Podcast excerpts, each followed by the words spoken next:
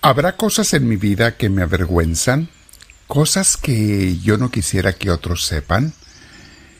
Mis hermanos, casi todos tenemos cosas así en nuestra vida pasada y algunos en su vida presente. Vamos a meditar sobre ello el día de hoy, qué es lo que Dios piensa, lo que Dios quiere, cómo Dios actúa al respecto, especialmente Jesús, nuestro Señor, nuestro Salvador. Te invito a que te sientes en algún lugar con la espalda recta, con tu cuello y tus hombros relajados. Vamos a respirar profundo e invitar a Dios a que venga a nosotros. Dile al Espíritu Santo, Espíritu de Dios, ven a mí, te lo pido. Lléname de tu presencia. Hazme sentir tu gracia y tu amor, Señor. Que todo lo que vaya yo a pensar, meditar, actuar en el día también, sea inspirado por ti y sea de acuerdo a tu santa voluntad. Bendito sea, Señor Dios nuestro. Con mis hermanos te decimos todos, Gloria al Padre, Gloria al Hijo y Gloria al Espíritu Santo, como era en un principio, sea ahora y siempre, por los siglos de los siglos. Amén. Bien, mis hermanos, el tema de hoy se llama Los rincones oscuros de mi vida. Casi todos los adultos y muchos jóvenes también tenemos rincones oscuros en nuestras vidas pasadas o presentes.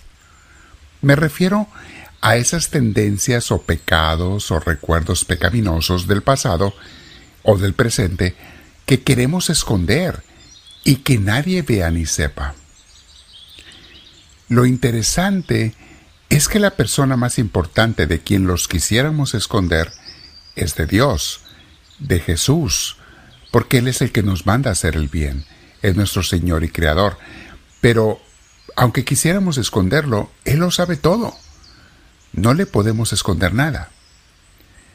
Por eso es muy importante saber cuál es la actitud de Jesús con respecto a nuestros pecados.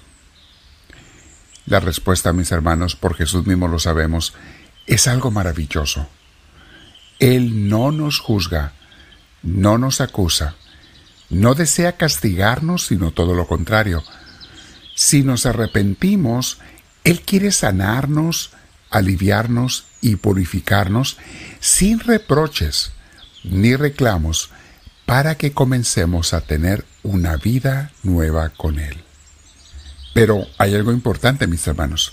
Una vez que nos hemos arrepentido, que hemos recibido su perdón, debemos de hacer lo que tenemos que hacer de acuerdo a su voluntad para no volver a caer en lo mismo.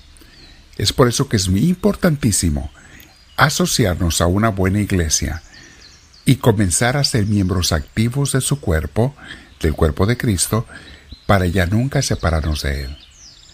La iglesia, mis hermanos, les recuerdo, es el cuerpo de Cristo, y sin ese cuerpo, cuya cabeza es Jesús mismo, no podemos vivir bien.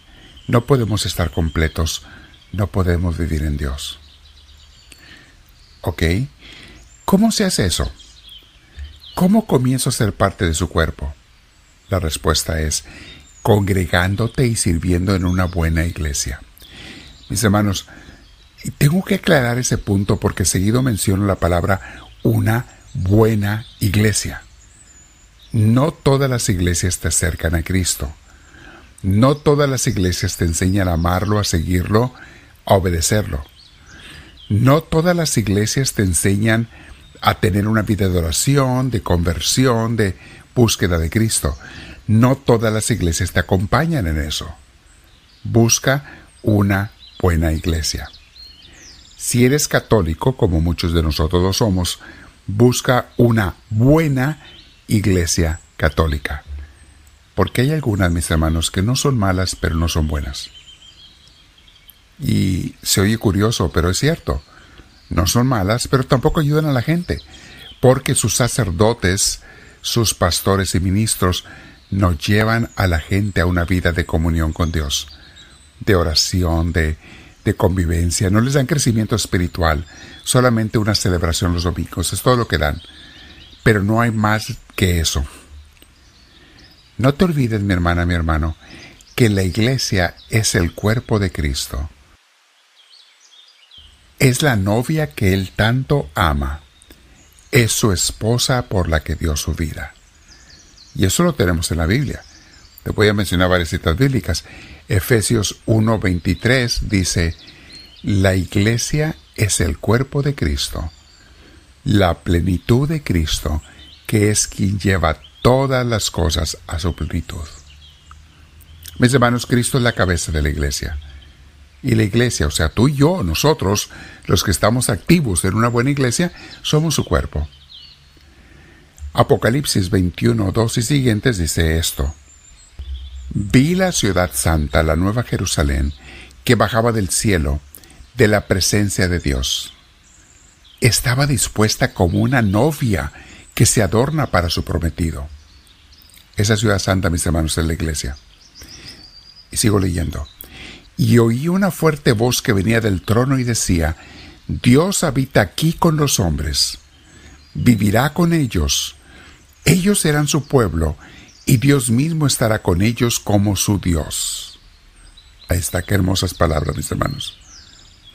Secará todas las lágrimas de ellos, y ya no habrá muerte, ni llanto, ni lamento, ni dolor, porque todo lo que antes existía ha dejado de existir. Palabra de Dios. En la vida con Dios, en una buena iglesia, mis hermanos, encontramos el consuelo, la tranquilidad, la paz, el amor, a través de los hermanos. Sí, también hay luchas y batallas y hay corrección y hay cosas que tenemos que ir cambiando y mejorando cada día, pero en una buena iglesia tú sabes que lo es porque se te inspira a una comunión con Dios. Una iglesia de cumplimiento donde la gente solamente va a misa para cumplir es una iglesia de cumplimiento, o sea, de cumplo y miento. Le miento a Dios y me miento a mí mismo, creyendo que ya hice lo que Dios le agrada. No, mis hermanos, el cumplimiento es pura mentira.